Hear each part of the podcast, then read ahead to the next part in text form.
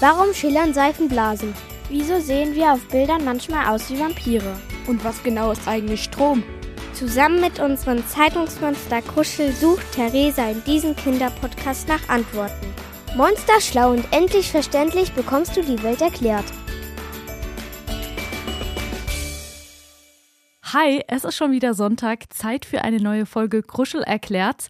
Aber erstmal wünsche ich dir noch einen schönen zweiten Advent und freue mich auf rund 10 Minuten Podcast mit dir. Zurzeit da findet in Dubai noch die Klimakonferenz statt, die geht bis übermorgen. Über was da genau diskutiert wird und wer dabei ist, das erzähle ich dir gleich. Außerdem ein Thema, den Namen tanzen. Was versteht man denn eigentlich unter Eurythmie? Und Blutegel im Einsatz. Die kleinen Saugwürmer, die werden seit Jahrhunderten schon in der Medizin verwendet. Wie genau, das erfährst du gleich. Und die Kinderfrage von Max, die ist heute ziemlich giftig. Viel Spaß!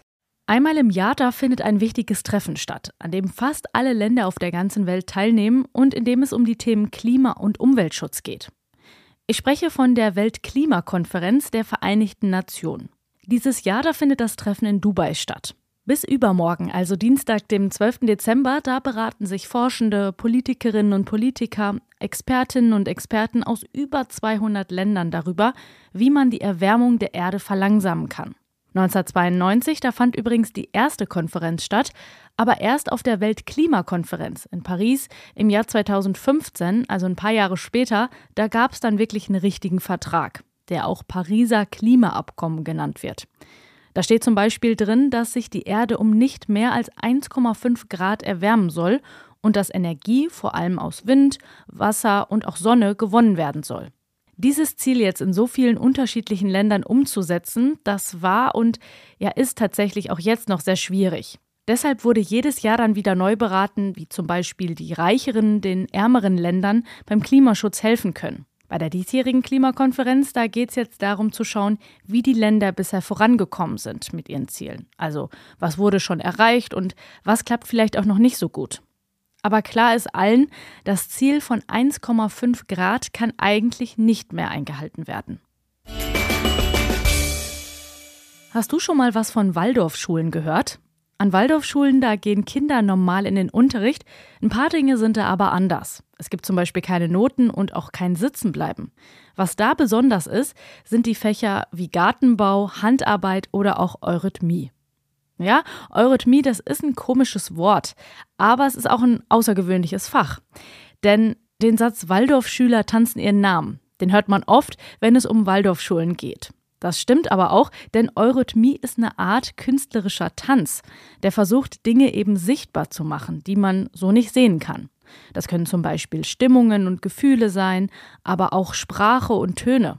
Deswegen lernen Kinder dort auch ihre Namen zu tanzen. Dabei geht es jetzt weniger aber um einzelne Buchstaben, sondern um ihre Laute, also wie die verschiedenen Buchstaben klingen.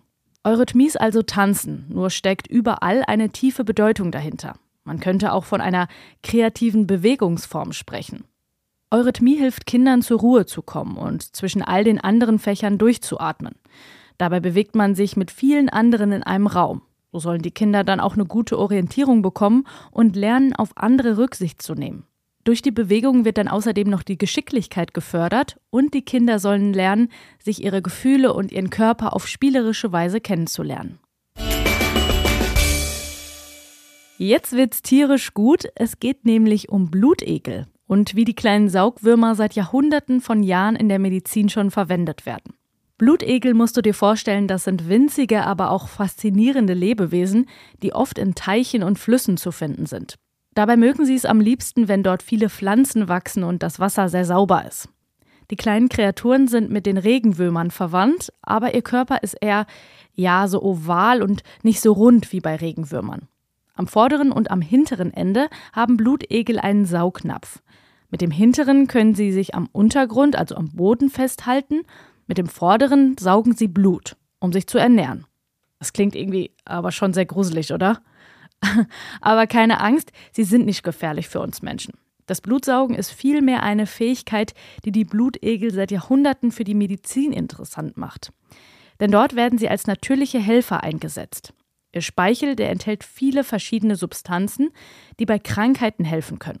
So hemmen sie zum Beispiel die Blutgerinnung, können Entzündungen bekämpfen oder auch Schmerzen lindern. Bei so einer Blutegeltherapie lassen sich zum Beispiel Menschen Blutegel auf ihre Haut setzen. Wie sieht's denn bei dir aus? Würdest du auch mal einen Blutegel an dir saugen lassen? Ich bin tatsächlich da noch ein bisschen skeptisch und eher unsicher.